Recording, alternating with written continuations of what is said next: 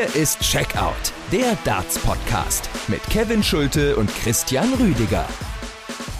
Danke fürs Einschalten. Checkout, der Darts Podcast mit Folge 208. Heute mit einer Analyse der World Series of Darts Finals in Amsterdam. Wir schauen außerdem auf das hochspannende letzte Wochenende auf der britischen Development Tour.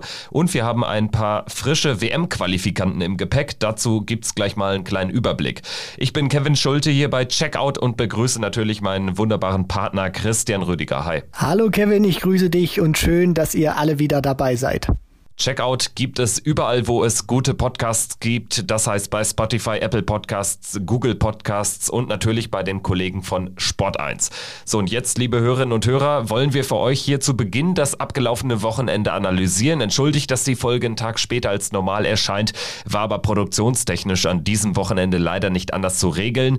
Äh, gut, Christian, World Series of Darts Finals. Wir hatten im Vorfeld gesagt, nicht das spannendste, schon gar nicht das wichtigste Turnier im Darts-Kalender. Unter diesen Vorzeichen Fragezeichen. Wie zufrieden bist du oder unzufrieden bist du mit den drei Tagen in Amsterdam? Ich bin tatsächlich sehr zufrieden, weil dieses Turnier, die World Series of Darts Finals, für mich hatte das nicht diesen, diesen Charakter nur eines reinen Showturniers, sondern dass man auch den Standort dann nach Amsterdam verlegt hat, wo die Holländer natürlich auch oder sich dazu entschieden hat, praktisch in Amsterdam zu spielen.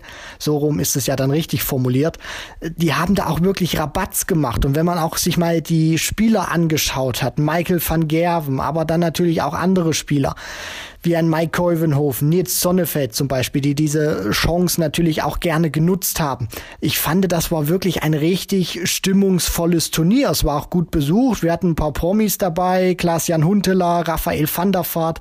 Wir hatten sehr viele Überraschungen. Also ich muss ganz ehrlich sagen, von, von der Stimmung her hat mich das auch mehr überzeugt, äh, als das, äh, sage ich mal, in der Vergangenheit bei ein oder anderen Major-Turnieren der, der Fall war. Also das war wirklich stimmungstechnisch gut gut und von den Darts her haben wir auch ordentlich was geboten bekommen.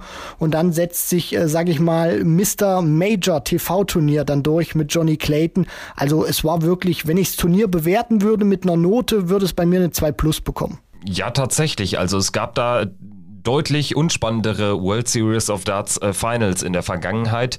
Wir hatten ähm, den Charakter der World Series of Darts Finals oder generell der World Series jetzt leider nicht repräsentiert. Es waren ja European ähm, Series Finals. Also das muss man mal klar sagen. Da haben wir aber auch schon den, äh, die Kritik hatten wir schon angebracht im Vorfeld, in der letzten und in der vorletzten Folge. Mit Johnny Clayton, um das vielleicht äh, kurz aufzunehmen, um den Ball aufzunehmen, äh, hatte das Turnier einen absolut würdigen Champion mit Michael van Gerven, jemanden, der vor der Homecrowd auch ganz gut unterwegs war, dann aber in eben den späteren Champion reingelaufen ist, wo dann auch nichts zu machen war.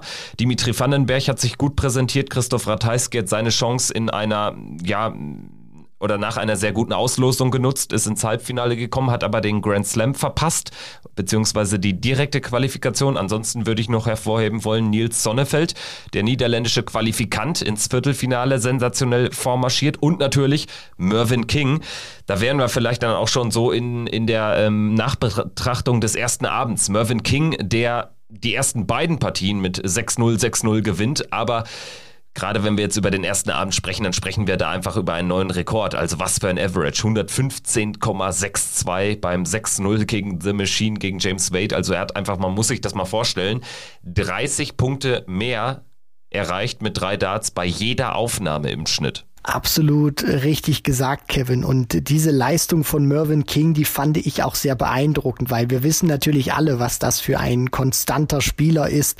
Der hat einfach seine, seine Vita, der hat unfassbar viel Erfahrung und er hat ja auch gezeigt, äh, dass er jetzt gerade in dieser Corona-Zeit auch wieder deutlich stärker aufgekommen ist, unter anderem natürlich mit dem Finale damals bei den Players Championship Finals vor einem Jahr zum Jahresbeginn mit dem Finale beim Masters.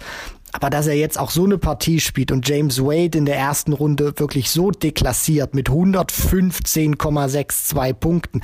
Also Mervyn King ist ja auch immer wieder einer, der ja auch bekannt ist für seine gute Check-out-Quote, aber dass er auch vom Scoring her so ein Monster war und ja an diesen ersten zwei Tagen wirklich famos gespielt hat, 12 zu 0 Lecks und erst äh, Michael van Gerven ihn praktisch die ersten Lecks abnehmen konnte. Das war wirklich großartig, das hat mich natürlich auch überrascht, aber zeigt natürlich auch, wie unberechenbar das mittlerweile geworden ist. Wir wissen alle, wie gefährlich ein Mervyn King ist, aber dass er dann sowas spielen kann, ich glaube, das hat selbst den, den, ja, den, den schärfsten Analytiker nochmal überrascht. Ja, alles in allem muss man bei Mervyn King sagen, so die letzten ein bis zwei Jahre, die waren echt gut. Also es hatte ja auch teilweise so ein bisschen den Anschein, vor drei, vier Jahren, Mervyn King verabschiedet sich mehr und mehr, vielleicht so heimlich still und leiser, dann auch viele ähm, Spiele nicht mehr gewonnen, gerade auf den großen Bühnen. Aber jetzt ist das gerade auf den großen Bühnen wieder echt gut. Mervyn King ist definitiv ein Spieler, den keiner in der ersten Runde eines Major-Turniers haben will. Das ist ähm, einer, der eben von ein bisschen weiter hinten im Ranking kommt kommt, der aber eigentlich an guten Tagen nicht nur Top 16 Format, sondern Top 8 Format hat. Also der kann ja wirklich jedem gefährlich werden und kann vor allen Dingen auch mal so 15, 20 Minuten lang brillante Dart spielen. Und das ist ihm gelungen an diesem 29. Oktoberabend gegen James Wade. Ansonsten steht so ein bisschen drüber über diesem ersten Abend äh, die holländischen Festspiele. Ne? Also natürlich die Stimmung war an den nächsten Tagen noch ein bisschen ekstatischer. Also es war teilweise, teilweise ja wirklich ein sehr wildes Publikum und ähm, davon muss dann auch die World Series äh, of Darts äh, leben, beziehungsweise die World Series Finals, dass man da dann auch Majors veranstaltet an Orten, wie zum Beispiel am Anfang haben die ja damals in Glasgow stattgefunden, wo eben nicht so viele große Events sind. Jetzt in dem Fall in Amsterdam, wo ja sonst auch nur einmal im Jahr die Premier League gastiert oder in Rotterdam in dem Fall. Und dementsprechend, ähm, glaube ich, ähm, hat das dem Turnier gut getan und auch schon am Freitag natürlich diese unglaubliche ähm, Dominanz äh, zahlenmäßig der Niederländer auch was, äh, was die Spieler betrifft. Also wir hatten insgesamt sechs Niederländer am Start an diesem Freitag und ähm, davon haben sich immerhin äh, vier durchsetzen können. Natürlich Jeffrey de Swan hat das niederländische Duell gegen Dirk van Dijvenbode verloren. Da musste es einen Verlierer geben. Ansonsten aber nur Danny Noppert rausgegangen gegen de Sousa. Alle anderen haben sich durchgesetzt und darunter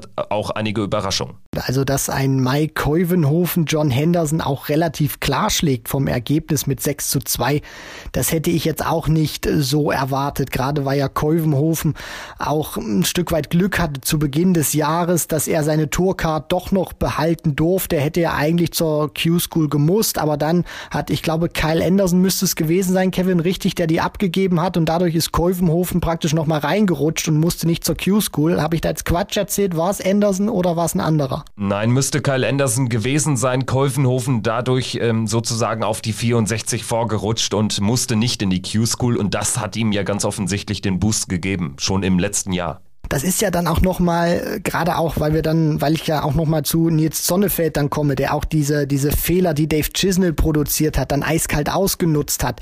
Das sind ja auch so zwei Spieler, Keuvenhofen, Sonnefeld, für die ist das natürlich auch kein Alltag bei solchen TV-Turnieren, auch vor so einer Kulisse, vor so einer Stimmung zu spielen und dass die sich dann für so ein Turnier, was vielleicht für den Fan nicht den ganz hohen Stellenwert hat, sich dann auch dafür qualifizieren können, auch ein gutes Turnier spielen oder auch in den Augen von Nils Sonnefeld ein sehr gutes Turnier spielen.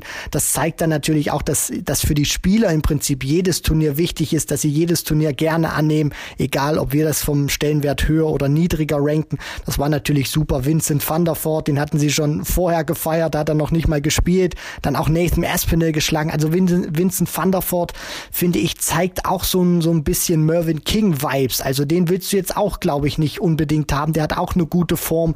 Dirk van Dijvenbode als Niederländer finde findet auch wieder besser in die Spur.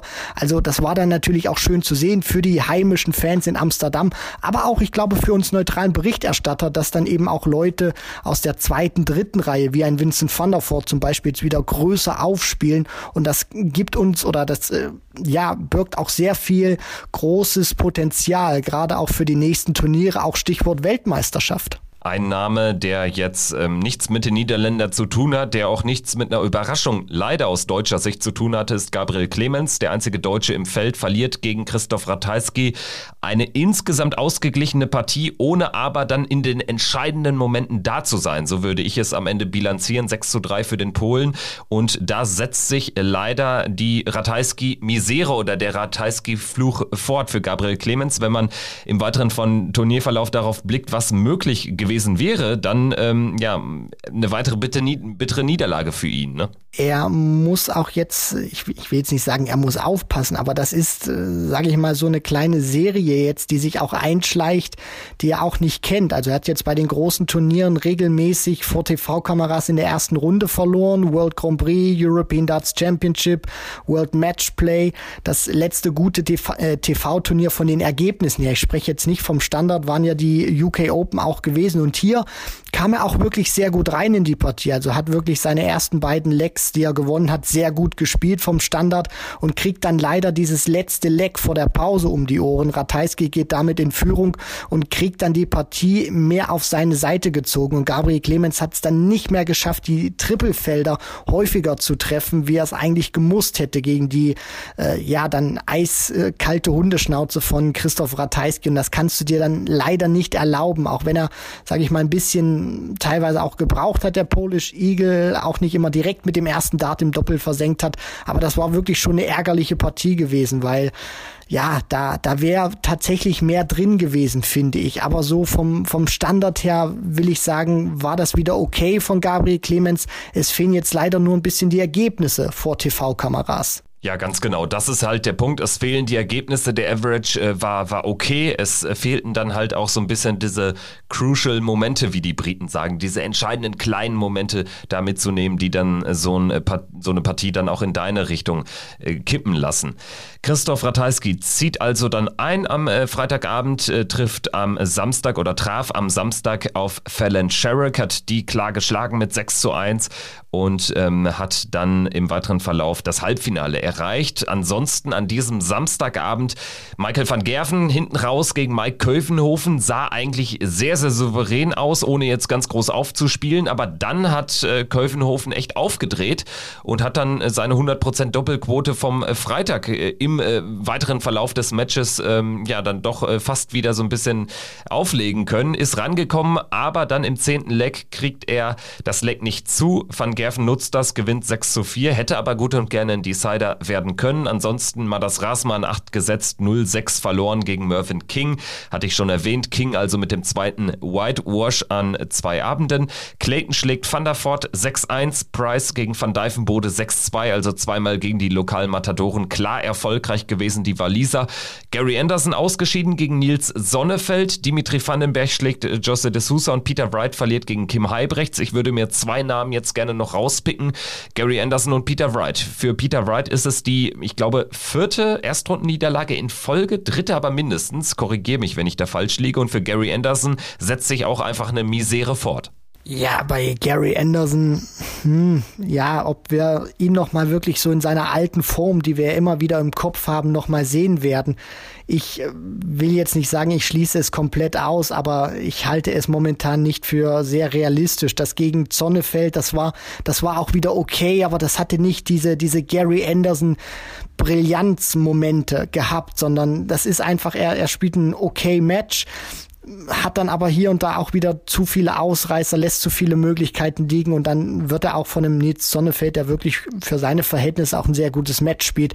Ich meine, der hat ja am Anfang auch richtig gut losgelegt, dann ähm, ja, mit 6 zu 4 geschlagen bei, bei Peter Wright. Du hast äh, recht. Also für mich war er wirklich um das Matchplay herum dann auch World Cup of Darts der beste Spieler gewesen auf der Tour. Das hat sich mittlerweile natürlich wieder erledigt. Der Standard passt auch mittlerweile bei ihm nicht mehr so ganz. Probiert auch viel mit den Darts aus. Jetzt hat er auch wieder eine andere Flightform gehabt bei den World Series of Darts Finals. Also probiert auch ein bisschen rum. Ich weiß auch nicht, ob er tatsächlich verletzungsfrei ist. Und du sprichst es natürlich an. European Darts Champions Championship, World Grand Prix, jeweils sich verabschiedet zum Auftakt jetzt die World Series of Darts Finals. Also er muss jetzt auch ein bisschen aufpassen, dass er schnell wieder die, die Wende hinbekommt, weil es ist ja nicht nur so, dass Peter Wright irgendwie monströs spielt und verliert, sondern die Leistung passt ja auch nicht. Und dann kommen dementsprechend auch die Ergebnisse und Kim Heibrechts hat ein tolles Turnier gespielt, hat gezeigt, dass er vielleicht auch wieder ein bisschen zurück ist, der Hurricane, oder dass wir zumindest jetzt in den kommenden Wochen auch Richtung WM noch ein bisschen was von ihm erwarten können. Lass uns gerne über The Hurricane, über Kim Heibrechts äh, sprechen. Die belgische Nummer zwei äh, erreicht also ein Viertelfinale, ein Major-Viertelfinale. Das hat es auch lange nicht gegeben für ihn. Und vor allen Dingen zeigt er endlich mal wieder mehr Konstanz. Er hat Michael Smith 6-3 geschlagen. Ich hatte im Vorfeld, glaube ich, gesagt, so etwas wie, wenn er das Ding gewinnt, dann äh, werden wir in der Regel einen, Kim, einen deutlich schwächeren Kim Heibrechts am zweiten Abend erleben. Das war jetzt aber nicht der Fall. Er kann die Form konservieren und schlägt auch Peter Wright sogar sehr deutlich mit 6 zu 1. Ja, das war war jetzt nicht der, der 1A Snakebite, aber du musst eben die Chancen dann auch schon nutzen und das ist ihm gelungen immerhin äh, zwei wirkliche Topspieler aus dem Weg geräumt und dann auch gegen Dimitri Vandenberg am Sonntagnachmittag ja eine richtig starke Partie abgeliefert, war sowieso für meine Begriffe so ein heimliches Highlight des Wochenendes. Die Partie Vandenberg gegen Halbrecht, 10-8 am Ende, beide mit 100 im Average. Also die haben sich äh, gut, ähm, gut, gut gegeben, würde ich mal sagen. Und im weiteren Verlauf des Nachmittags hatten wir dann natürlich noch das absolute Highlight Clayton gegen Price. Also ähm, tolles Comeback von Johnny Clayton und im Nachhinein Nachhinein muss man sagen, das war das Meisterstück an diesem Wochenende und äh, dieser Sieg hat ihm dann auch ähm, ja, den Titel geebnet sozusagen. Richtig, um nochmal ganz kurz die Begegnung dann natürlich abzuschließen von Vandenberg und Kim Heibrechts. Das war auch wieder so ein Moment, ich glaube, der allen Kim Heibrechts-Fans Mut macht, dass er ein Turnier, wie du schon sagst, konstant gut spielen kann. Jetzt nicht diese ganz großen Abfälle hat in den, in den Leistungen, sondern auch wirklich stabil ist. Aber auch, dass er, dass er wieder gekämpft hat, dass er gebissen hat, dass er aber auch gleichzeitig nicht nur irgendwie schmutzig Lecks gewinnt, sondern dann auch mit diesem Kampfgeist in einem, ja, in einer, in einer wirklich hohen Qualität dann auch wirklich produzieren kann und abliefern kann. Und das sollte wirklich jeden Kim Heibrechts-Fan Mut machen, dass es jetzt wieder bessere Zeiten sind, die da anbrechen für den Hurricane und ja, Gervin Price. Das ist so eine Partie.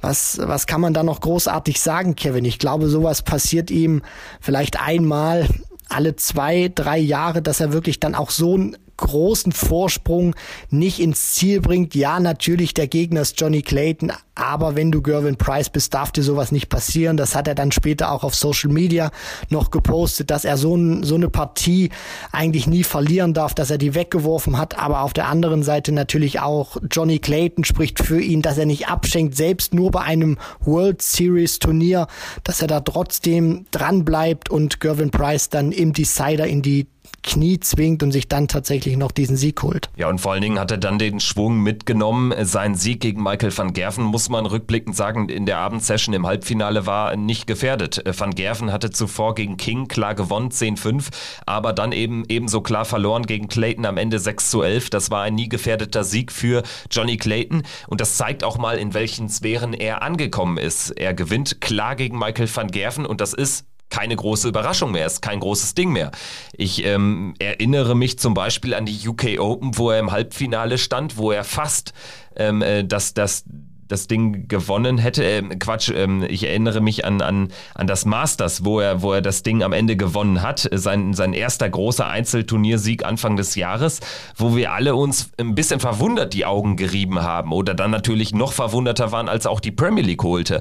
Aber jetzt so in, in, in der zweiten Jahreshälfte World Grand Prix gewonnen und äh, insgesamt äh, wundert einen das nicht mehr. Also so, so ging es mir dann ganz besonders nach diesem Halbfinalsieg gegen Michael van Gerven, wo er ähm, ja wirklich wirklich eine halbe Klasse mindestens zu stark war für, für MVG, vor allen Dingen, weil er einfach die Doppel auch wieder in den richtigen Momenten getroffen hat. Und er ist ja auch so ein äh, richtig starkes Gesamtpaket, Johnny Clayton. Also wir können sagen, er ist mittlerweile in der Weltspitze angekommen. Das ist ein absoluter Weltklasse-Spieler, Johnny Clayton. Und was man auch wieder gesehen hat, gerade jetzt gegen Michael van Gerven in dieser Partie, er erspielt sich diesen Vorsprung und weiß dann auch, wie er das managen muss. Er spielt auf einem konstant hohen Niveau, übt immer wieder Druck auf den Gegner aus, weil er sehr viele 140er natürlich auch wirft, sehr viele Aufnahmen ähm, die mindestens ein Triple haben. Und das macht es für den Gegner dann auch schwierig. Also dieser, dieser Average, den er auch immer hat, dieser First Nine, was ja der hauptsächliche Scoring Average ist, der ist bei Johnny Clayton herausragend. Und das macht es wirklich schwierig, auch für Spieler wie ein Michael van Gerven Schritt zu halten. Und er hat es eben nicht hinbekommen. Und was Clayton dann natürlich auch jetzt in dieser Phase auch dann wirklich gut gespielt hat, gerade auch im Halbfinale, er wird auch nicht hektisch oder irgendwie panisch, sondern er nimmt das alles sehr souverän zur Kenntnis, weiß ganz genau, wie er dieses Spiel spielen muss, weiß, ich habe diesen Dreileck-Vorsprung und bringt seine Anwurflecks mit einer sehr großen äh, Konstanz auch durch, wo Van Gerven keine Chance gehabt hat. Das ist wirklich schon sehr beeindruckend und ich glaube, dass dieser Sieg ihm jetzt noch mal mehr Selbstvertrauen geben wird und diese spielerische Leichtigkeit, die er ausstrahlt, jetzt auch einfach noch weitergehen wird. Im Finale dann gegen Dimitri Vandenberg eine Partie auf hohem Niveau von beiden. Dimitri hatte sich gegen Ratajski mit 11-8 durchgesetzt, äh, vor allen Dingen durch einen starken Schlussspurt. Den hätte er auch gebraucht gegen Johnny Clayton, aber ähm, das äh, Spiel eigentlich eine Blaupause von äh, dem Halbfinale von äh, Ferret gegen, gegen Michael van Gerven vom Frettchen. Wieder 11-6 und vor allen Dingen auch ähm, ja, ab Mitte der Partie auch nicht mehr wirklich gefährdet. Ne? Also da gewinnt er dann einfach auch seinen Anwurf relativ konstant und dann kannst du auch gegen einen Spieler, der so konstant spielt, nicht mehr gegen ankommen als Dimitri Vandenberg. So würde ich das Finale analysieren. Das wäre auch so mein einziger Kritikpunkt, kann man nicht sagen, da können ja jetzt die Spieler nichts für, aber ähm, das fehlte dem Turnier dann hinten raus so ein bisschen. Ähm, das ganz große Drama war leider nicht mehr da, wenn man das so als neutraler Beobachter bewerten möchte. Das ist richtig. Die Spannung hat ein wenig gefehlt. Wir konnten dann am Ende die große Klasse des Johnny Clayton bewundern, wenn man dann mal so das, das trotzdem positiv drehen möchte und das Positive herausstellen möchte.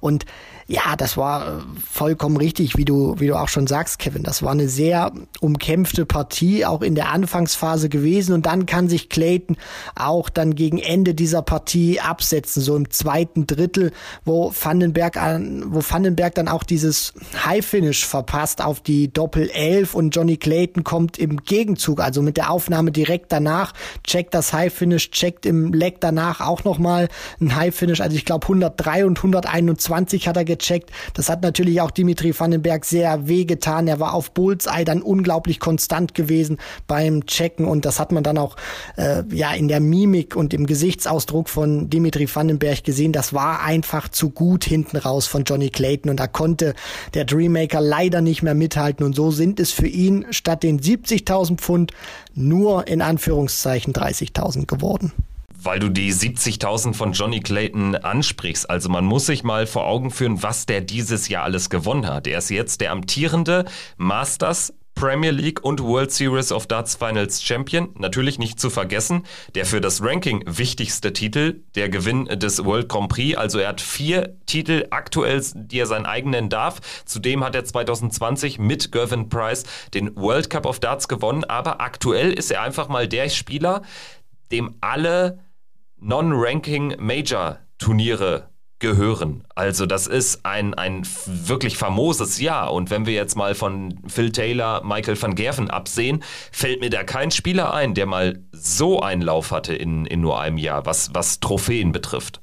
Nee, also da übertrumpft er aus meiner Sicht tatsächlich auch noch Gervin Price, der ja in dieser Corona-Pandemie im vergangenen Jahr diese Turniere, diese TV-Turniere hinter den äh, Behind Closed Doors, sage ich mal, auch gut gewinnen konnte mit dem World Grand Prix, mit den World Series of Darts Finals, dem World Cup natürlich auch mit Johnny Clayton. Aber der, den World Cup muss man ja auch immer ein bisschen gesondert betrachten, weil das ja auch ein Turnier ist, was du im Team gewinnst und nicht individuell.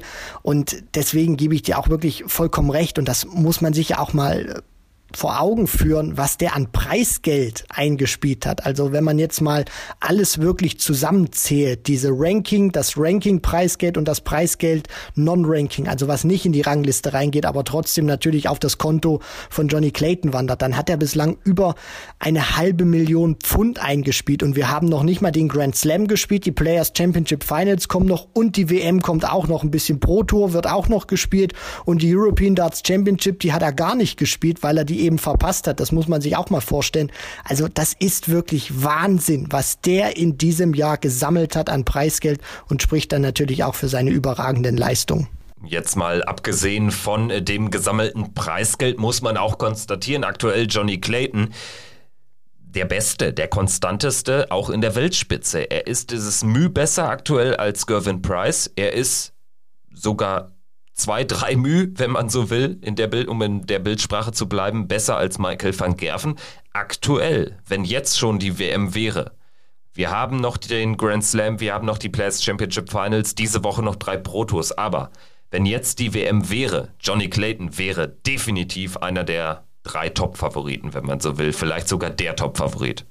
Ja, das ist auch so ein interessanter und so, so ein spannender Punkt, Kevin. Also für mich persönlich gibt's für die WM zumindest dann im Dezember nicht den einen Top-Favoriten, sondern es gibt eben sehr viele Mitfavoriten oder sehr viele, die man, sage ich mal, in den größeren oder in den engeren Kreis dann praktisch werfen kann, weil für mich einfach die die Qualität zu groß ist. Aber ich weiß natürlich, was was du meinst, weil Johnny Clayton auch derjenige ist, der der dieses Siegergehen und diese Selbstverständlichkeit, diese Leichtigkeit von allen momentan am besten ausstrahlt und du ihm im Prinzip gefühlt alles vor die Flinte werfen kannst und es ihn einfach nicht anbockt und er einfach nur sein Spiel spielt und die Gegner damit reihenweise aus dem Weg räumt bei den großen TV-Turnieren. Deswegen, wenn er das wirklich halten kann, dann kann ihm auch bei der WM dieser ganz große Wurf gelingen und ich glaube, da ist er auch heiß drauf, dass er das noch schafft und dieses Superjahr, was er spielt, zu einem Megajahr macht. Ja, also wenn er Weltmeister wird, dann ist er ja wirklich die unangefochtene Nummer eins. Nicht jetzt in der Order of Merit, aber zumindest was so einen Trophäen-Run betrifft. Und aktuell, du hast es eben ganz schön gesagt, übertrumpft er diesbezüglich auch einen Gervin Price. Also diese Konstanz, was dann wirklich das Sammeln, das Einsammeln von Trophäen, von großen Trophäen betrifft, die hat auch Gervin Price noch nicht an den Tag legen können. Und da bin ich nach wie vor der Meinung, äh, die, die sehen wir nur von äh, Michael van Gerven und einem Phil Taylor in der. Ja, und es wird auch, glaube ich, schwierig sein, daran nochmal irgendwie anzuknüpfen. Also das, was Johnny Clayton macht, das darf man auch nicht irgendwie kleinreden, sondern das ist außergewöhnlich, was er produziert, gerade in dieser Zeit. Wir sind ja nicht irgendwie im Jahr 2010, wo Phil Taylor, äh, Raymond van Barneveld, Adrian Lewis, äh, Gary Anderson, sage ich mal, auch so als die ganz großen Mitstreiter hatte, sondern gefühlt kann ja im Prinzip, können 10, 15 Spieler, wenn sie dann wirklich ihr A-Game spielen, auch ganz vorne mit dabei sein und Turniere gewinnen. Und dass er dann bei diesen großen Turnieren Turnieren reihenweise so da ist und die Dinge auch einem Price, einem Wright, einem Michael van Gerven vor der Nase wegnimmt, das kann man, glaube ich, gar nicht hoch genug hängen, was Johnny Clayton da im Moment leistet. Und in diesem Sinne machen wir jetzt einen Haken hinter die World Series of Darts Finals. Ein Punkt habe ich hier noch gerade stehen, äh, das Tippspiel natürlich. Denn äh, wir hatten da wieder ordentlich äh, viele Teilnehmer am Start. Es war wieder ein sehr enges Rennen. Am Ende gewinnt Luke Gaming mit 94 Punkten. Luke Gaming gewinnt das Tippspiel bei den World Series of Darts Finals auf Kicktip. Wir machen natürlich weiter mit dem Grand Slam, also da gerne wieder mitmachen bei den Kollegen von Darts Tippspiel. Das Tippspiel auf Kicktip heißt Checkout. So, und jetzt gehen wir in die anderen Themen dieser Folge. Wir haben noch ein bisschen was vorbereitet für euch. Wir wollen gleich mal ein Update geben über die internationalen WM-Qualifikanten zuvor. Aber müssen wir natürlich auch noch über ja, ein weiteres Event am abgelaufenen, am vergangenen Wochenende sprechen. Und zwar sind die UK, äh, die, die Nachwuchsspieler aus Großbritannien, Nordirland, Wales, Schottland am Start gewesen auf der UK Development Tour. Die ist zu Ende gegangen und am Ende haben wir mit Bradley Brooks einen Sieger zugleich einen Tourkartenbesitzer für die nächsten zwei Jahre. Die Karte hat also Bradley Brooks auch safe. Das heißt, er muss da jetzt nicht mehr auf, auf äh, die Order of Merit äh, schauen nach diesem Jahr. Er ist definitiv dabei. Und er ist natürlich auch ein WM-Qualifikant nun. Und ja, da würde mich deine Einschätzung natürlich auch ähm, interessieren. Ähm, wie hast du äh, das äh, beobachtet? Also bei mir war es tatsächlich ähm, relativ intensiv. Ich habe immer mal wieder in Dart Connect reingeschaut äh, und habe dann natürlich von Event zu Event gesehen, wie der, wie der große Vorsprung von Dom Taylor nach diesem ersten Block, nach den ersten sechs Turnieren ähm, vor ein paar Wochen, wie der dann von Event zu Event an diesem Wochenende schmolz.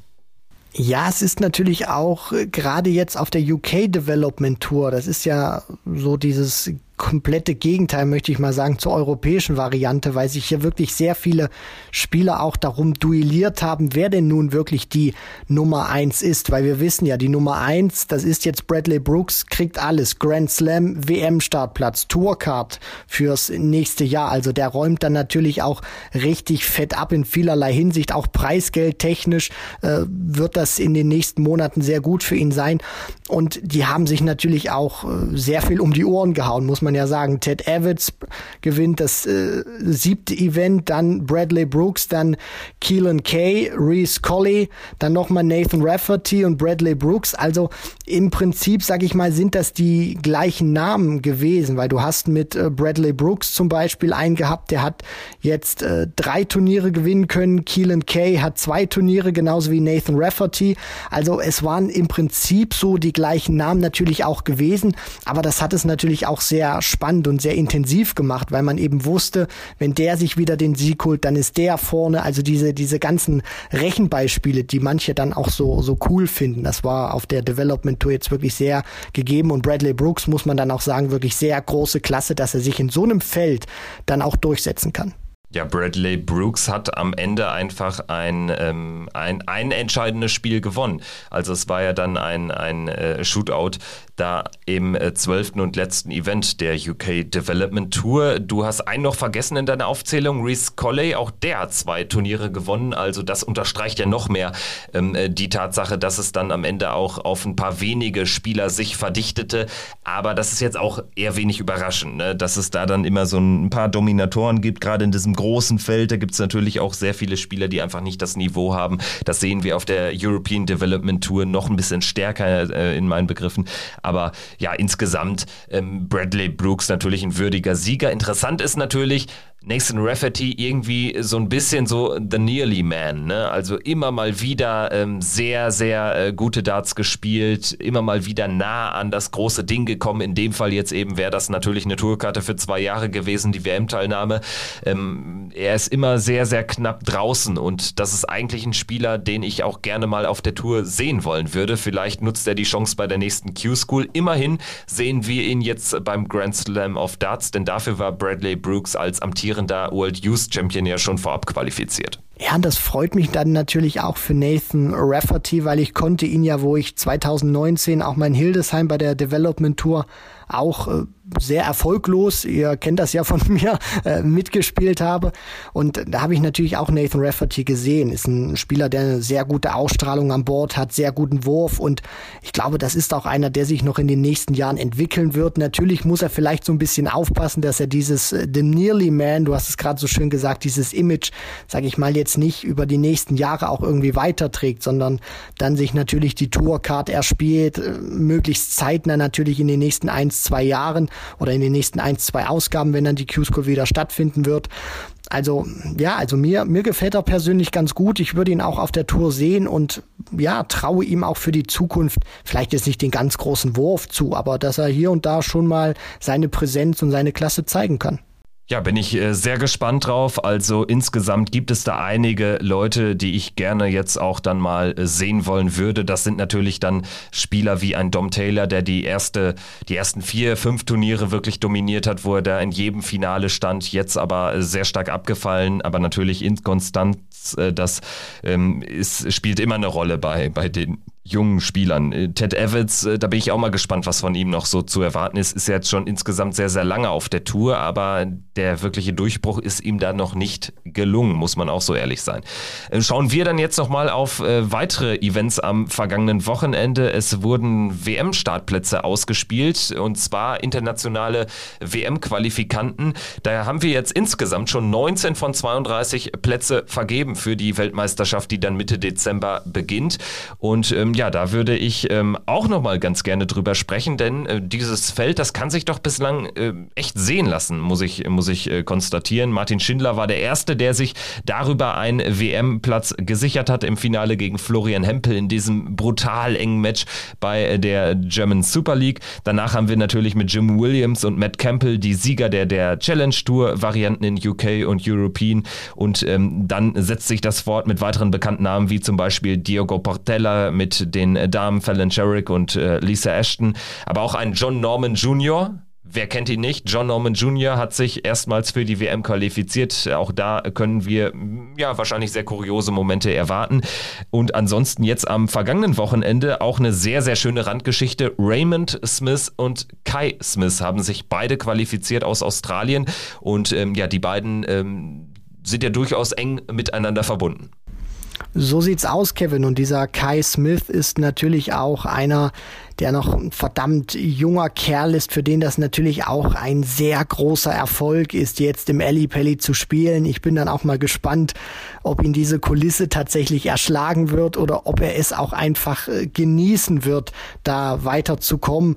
Ansonsten hat sich Liao Wen auch noch äh, qualifiziert für den Alley Pally, hat er sich äh, durchgesetzt, weil er der PDC China Champion geworden ist. Ähm, Ray Smith hast du natürlich gerade schon angesprochen. Boris Kolzow wird auch wieder zurückkehren in den Alley Pally. Also neben bekannten Gesichtern haben wir auch wieder neue dabei oder dann auch ähm, alte neue dabei, weil ich kann mich erinnern, beim Südafrika Qualifier hat sich ein Herr durchgesetzt, der vor 14 Jahren das erste Mal im Alley Pally, äh, damals nicht im Alley Pally, sondern in der Circus Tavern war. Also für den wird das natürlich auch äh, eine grandiose Rückkehr beziehungsweise ein Debüt sein im Alley Pally und eine Rückkehr zur Weltmeisterschaft. Also wir können uns wieder auf ein sehr buntes Feld und auf sehr viele äh, tolle Namen dann auch einstellen, die ihr vielleicht noch nicht so ganz auf der Liste habt, aber die wir dann natürlich auch für euch wieder frisch und ähm, ja neu aufarbeiten werden, damit ihr dann auch top informiert seid, wenn die Jungs und äh, Mädels dann auf die Bühne wieder gehen werden.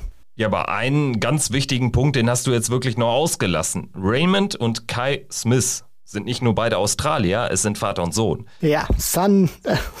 also, das ist auch eine Geschichte, die schreibt nur der Dartsport, könnte man jetzt sagen, und drei Euro in ein Phrasenschwein reinwerfen. Aber es ist tatsächlich das erste Vater-Sohn-Duo, das in derselben Weltmeisterschaft im selben Jahr also ähm, äh, teilnimmt. Also eine tolle Geschichte.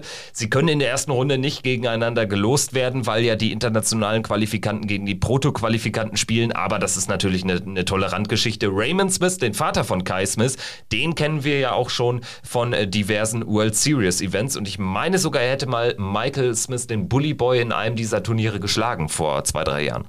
Äh, da bin ich jetzt auf die Schnelle natürlich überfragt, Kevin, aber wir werden das natürlich nochmal nachreichen, beziehungsweise ihr seid ja auch immer so schnell und fleißig und äh, bevor wir das nochmal aufarbeiten oder nachreichen können, habt ihr uns wahrscheinlich schon äh, geschrieben. Aber es zeigt natürlich auch, dass er dir in Erinnerung geblieben ist, Kevin, was er auch in der Lage ist zu spielen vor TV-Kameras. Ich habe jetzt gerade mal fix nachgeschaut. Tatsächlich 2018 in Brisbane hat er in der ersten Runde gegen äh, den Bully Boy mit 6 zu 1 sogar gewonnen. 98er Average gespielt, dann in der zweiten Runde im Viertelfinale gegen Peter Wright 10-4 verloren. Also es ist grundsätzlich einer, der was spielen kann. Bei der BDO dürfte er auch schon das ein oder andere Mal unterwegs gewesen sein. Von seinem Sohn gibt es natürlich jetzt weniger, ähm, was man dazu sagen kann. Aber wenn du da so einen australischen Qualifier gewinnst, du musst dieses Turnier dann jeweils gewinnen. Es gab da zwei verschiedene verschiedene Turniere, ähm, aber du, dir reicht da jetzt nicht irgendwie äh, ein vierter Platz oder so. Von daher, dann musst du auch schon ein bisschen was, äh, was drauf haben und von daher können wir da sicherlich was erwarten. Ähm, vom chinesischen Qualifikanten traditionell ja eher weniger, weil du ihn eben erwähntest, aber ähm, vielleicht belehrt Li Hao Wen uns dieses Jahr eines Besseren. Im vergangenen Jahr zum Beispiel war es ja, oder im, im, im vorletzten Jahr, als Kyle Anderson gegen einen chinesischen Qualifier ran musste, da war es ja sehr, sehr eng. Da hat der Chinese zwei Sätze Plätze gewonnen. Und von daher sieht man ja auch, dass sich das international alles dann auch in die richtige, in eine kompetitivere Richtung entwickelt. Schauen wir dann jetzt aber vielleicht ähm, nochmal weg von der Weltmeisterschaft und ähm, voraus auf die aktuelle Woche. Jetzt geht es ja schon am heutigen Dienstag mit Super Series 8 los. Das sind jetzt nochmal drei Turniere, die drei letzten Players Championship Events in 2021. Heute, morgen und Donnerstag. Danach wissen wir, wer sich über die Pro Tour Tour für die WM qualifiziert. Danach wissen wir auch, wie das Players Championship Finals Draw aussieht.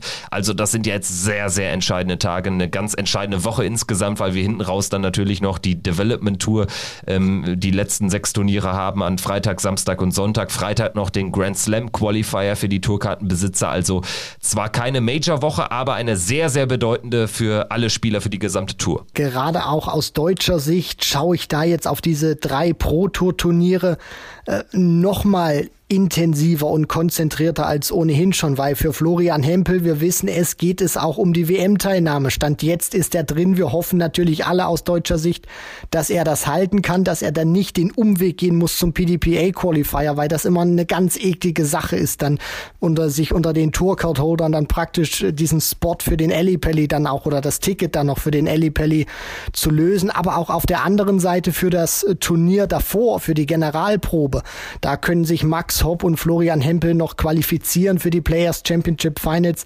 Stand jetzt sind sie noch nicht drin. Max Hopp bräuchte 1500 Pfund, Florian Hempel bräuchte 2000 Pfund auf den aktuell letztplatzierten Gordon Mathers, der da noch drin ist. Also das ist wirklich auch eine sehr, sehr spannende Woche, wo die Jungs gerade auch aus deutscher Sicht noch sehr viel wirklich gewinnen können. Und ja, der, der Grand Slam Qualifier Raymond van Barneveld hat zum Beispiel ein Foto vom Flughafen gepostet, hat gesagt, er ist bereit, er will sich den Spot für den Grand Slam holen oder er will sich eines der Startplätze für den Grand Slam, die da noch ausgespielt werden, unter den Tourcard-Holdern sichern. Er ist heiß, er ist ready. Deswegen also aus Darts Sicht ist das jetzt wirklich nochmal eine ganz heiße Phase, ganz heiße Tage, die da anstehen, bevor es dann wirklich mit den drei Major-Turnieren dann nochmal auf die Zielgerade geht. Grand Slam, Players Championship Finals und der krönende Abschluss dann der Ellie Pelli. Ja, und äh, du hast äh, Florian Hempel richtigerweise angesprochen. Das äh, wird dann jetzt vielleicht nochmal eng, vielleicht aber auch nicht. Wenn ihm drei im Erstrundensiege gelingen, dann passiert da gar nichts mehr. Ich gehe sogar davon aus, dass auch zwei oder vielleicht sogar ein Erstrundensieg an den drei Tagen insgesamt reichen würde, um unter den Top 32 in der Proto Order of Merit zu bleiben und demzufolge dann den WM-Startplatz klar zu haben. Max Hopp braucht da noch deutlich mehr. Da muss jetzt mindestens ein richtig, richtig guter Tag her oder drei sehr gute und damit meine ich irgendwie drei Achtelfinals. Also Vielleicht ist da sogar dieser eine richtig tiefe Run, sprich Halbfinale, sogar realistischer. Ich weiß nicht, wie du es siehst, aber das ist natürlich jetzt auch für Max Hopp eine ganz, ganz entscheidende Woche. Also da kann jetzt viel in die richtige Richtung laufen, da kann viel korrigiert werden, aber da kann auch viel ähm, Druck äh, drauf kommen jetzt auf den PDPA-Qualifier, der dann ja Ende des Monats anstehen würde für ihn, wenn er es nicht mehr auf direktem Wege in das BM-Teilnehmerfeld schafft. Da du mich ja gerade schon gefragt hast, äh, ich, ähm, so ehrlich muss ich leider sein, ich sehe die Chancen für Max Hopp, sich jetzt noch über drei gute Tage auch wirklich bei der Super Series zur WM zu spielen, eher unrealistisch beziehungsweise nicht gegeben, weil bislang hat das über das gesamte Jahr noch nicht gezeigt, dass er mal konstant eine Super Series wirklich durchspielen kann und dieses eine Kracherergebnis, ob er das wirklich hinbekommt jetzt unter diesem Druck.